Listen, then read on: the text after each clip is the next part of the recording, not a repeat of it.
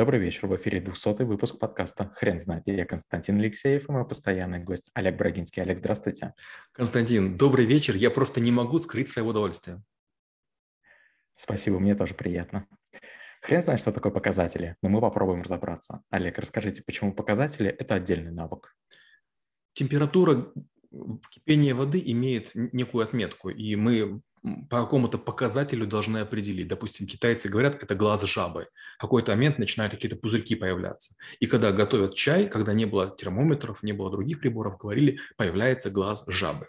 Другой пример. Мы недавно с Колей Мурашовым ходили в одну компанию, вышли, дождь идет. И я говорю, Коля, скоро дождь закончится. Показателем являются такие большие пузыри, которые надуваются на воде. Когда капля полнотелая, она падает и создается пузырь. Если пузыри есть, значит скоро закончится непогода. Показателей бывает большое количество. Например, а, красный закат, например, низколетающие птицы. А, было время, я учил науку такую, метеорологию, наука о погоде. Я с удивлением узнал, что вот эти гидрометстанции и э, сбор бесконечных данных, э, обработка их на компьютерах, она не имеет никакого смысла. Гораздо полезнее посмотреть на разные приметы. Это тоже показатели. Олег, скажите, пожалуйста, а, если в компании а, отмечают и следят за показателями, то каким образом и когда стоит остановиться на количестве показателей? Это тема, на которую я не знаю точного ответа. Я сам долгий срок был корпоративным солдатом, и были показатели, которых я ненавидел. Вот я понимал, что я на них воздействовать не могу, и я просто через, от них забывал. Другой пример. Работая с разными компаниями, такие как Билайн, ТНК, я вдруг видел, что люди, у которых есть несколько показателей, начинают выстраивать для себя некую цепочку, как бы компенсировать невыработку одних показателей другими. И поэтому в какой-то момент времени я начал э, уходить от всяких показателей продаж, а начал переходить к показателям сервиса.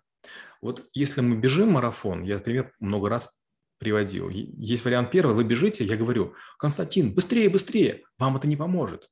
Надо говорить, Константин, руками быстрее машите. Быстрее руками машите, ноги быстрее передвигаются. Странно, но работает.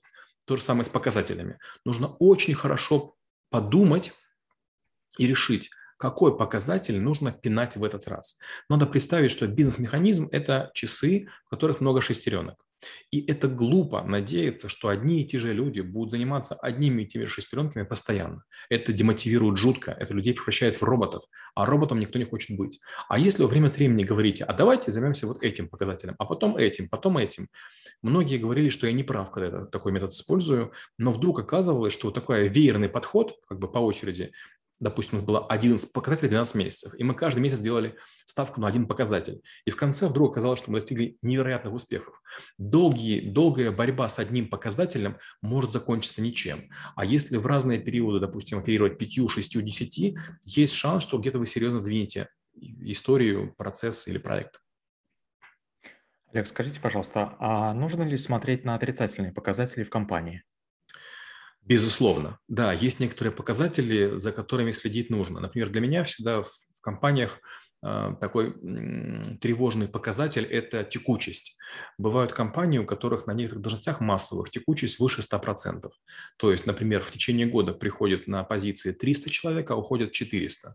И это прям катастрофа. То есть это бывает в колл-центрах или контакт-центрах, это бывает в коллекшене, это бывает в взыскании юридическом.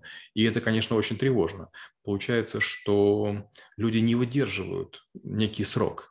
И тогда несколько вариантов есть. Вариант первый – бороться с текучестью, придумывая некие показатели того, каким должны быть идеальные кандидаты, так называемый золотой профиль кандидата. Или второй вариант – брать показатель живучести на протяжении, например, 90 э, дней или 270 дней. Часто бывает такое, что ну вот такая вот э, культура, такой подход, такой город, такой бизнес, такая индустрия, и люди долго не могут заниматься какой-то работой. Даже вот в коммерческом э, рыболовстве. Но не бывает такое, чтобы один рыбак подряд сходил в три рейса. У него жена и дети есть. Олег, как вы уже сказали, в э, корпоративной культуре люди, сотрудники а, выстраивают ряд показателей для того, чтобы загладить другие. Скажите, а нужно ли тогда обращаться к внештатному специалисту, который бы настроил показатели? По молодости я презирал всех консультантов и считал, что они не нужны. Но у меня были взрослые акционеры, у меня были взрослые руководители, и десятки раз мне показывали, что люди с крутых рынков, приезжая на день или два, и даже невзирая на какие-то гигантские стоимости, могут дать хорошие идеи. Поэтому я ненавижу самих консультантов, если они приходят и предлагают чего-то. Но если я знаю, что какая-то компания очень успешна в чем-то, и я обращаюсь туда и там приглашаю специалиста и мне говорят, именно он в этом умеет. Бывало такое, что я платил там и по 11, и по 12 тысяч евро за сутки пребывания такого специалиста. Знаете, вот сидишь как будто бы перед дедушкой Лениным, и каждый совет ценен. Записываешь, записываешь, записываешь, и думаешь, боже мой, вот откуда человек все это знает? Для меня это прям, не знаю, там, тайна за семи печатями. Я вот занимаюсь там полтора года, я ничего не знаю, а он, допустим, занимается там 20 лет, и он просто как, как будто бы какие-то, не знаю, заготовки так, так, так, так, так сидишь и думаешь, уже пора ему улетать, а ты с ним сидишь в, в аэропорту, до последнего идешь, и говоришь, а можно я еще напишу письмо? Ты пишешь ему письмо, а он еще и отвечает. Думаешь, нет, ну дедуля отработал по полной. Олег, скажите, каких ошибок стоит избегать в показателях? Первая ошибка – это иметь мало показателей. Иногда бывает такое, что показатели настолько крупные, а, что они почти не меняются. То есть, допустим, там меняются какие-то сотые доли или тысячные. Это ужас, это катастрофа. Для нас, которые привыкли жить в пятибалльной системе или там работать десятью пальцами, когда меняются сотые или тысячные, это просто целое издевательство. Вторая ошибка – это давать э, человеку задачу улучшать показатели, на которые он не влияет. Вот, честно говоря, продажник не всегда влияет на то, состоится ли продажа, а ему всегда говорят, ты виноват. А на самом деле все что угодно может быть. И если пытается продавец оправдаться, то он виноват. Он говорит, ребята, неправильный продукт. Он говорит, неправильная упаковка. Он говорит, неправильная цена, неправильные сроки. А, а вы пытаетесь, знаете, вот вы пытаетесь ежика накормить, не знаю, там, слоном. Ну, не лезет ежик на слона. Но все говорят, ты продавец, ты обязан это сделать. Третья ошибка, которую вы сказали, это иметь много показателей. Как-то мы занимались коллекшеном с моим коллегой, и у нас было 11 показателей. И он такой вроде бы старательный, и я вроде пытался. Но мы просто запарились, и мы не достигли, по-моему, даже 6 показателей из 11. Я понял, что, наверное, больше 5 ставить не надо. Олег, расскажите, как вы преподаете навык в школе трэблшутеров? Первое, с чем начинаем, я говорю, что все, что вы не можете измерить, вы на это не можете влиять. Потому что, допустим, вот девушка говорит, я красивая, парень говорит, я сильный. Ты красивая, почему ты так решила? Тебя оцифровали? Нет, нет, мне так кажется. Парень, ты почему такой сильный? Ну вот как бы мне так кажется. Я помню историю, это был класс 10, я подтягивался, причем как я делал, я подтягивался на велосипеде. То есть я подъезжал на велосипеде и, значит, с форсом бандитским зажимал его, значит, ногами и подтягивался. В какой-то момент времени, значит, я сижу с товарищами, вдруг какие-то приходят люди, начинают там нашего, например, возраста и говорят, а мы сейчас тебе бицепс измерим, типа, тебе сейчас будет хана. Ну, мол, сделай бицепс. Ну, я делаю бицепс, как бы меряют, наступает тишина, и потом приходит какой-то человек, у которого должны были быть бицепс больше, чем у меня, а они у меня больше. Он говорит, я биц.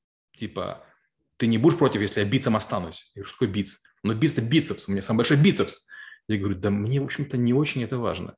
Но вот так бы я понял, что как бы у разных людей бывают разные показатели, и далеко не все важно. Иногда, может быть, не стоит стремиться достигать какой-то цифры, если на нее претендует другой. Олег, спасибо. Теперь на вопрос, что такое показатели, будет трудно ответить. Хрен знает.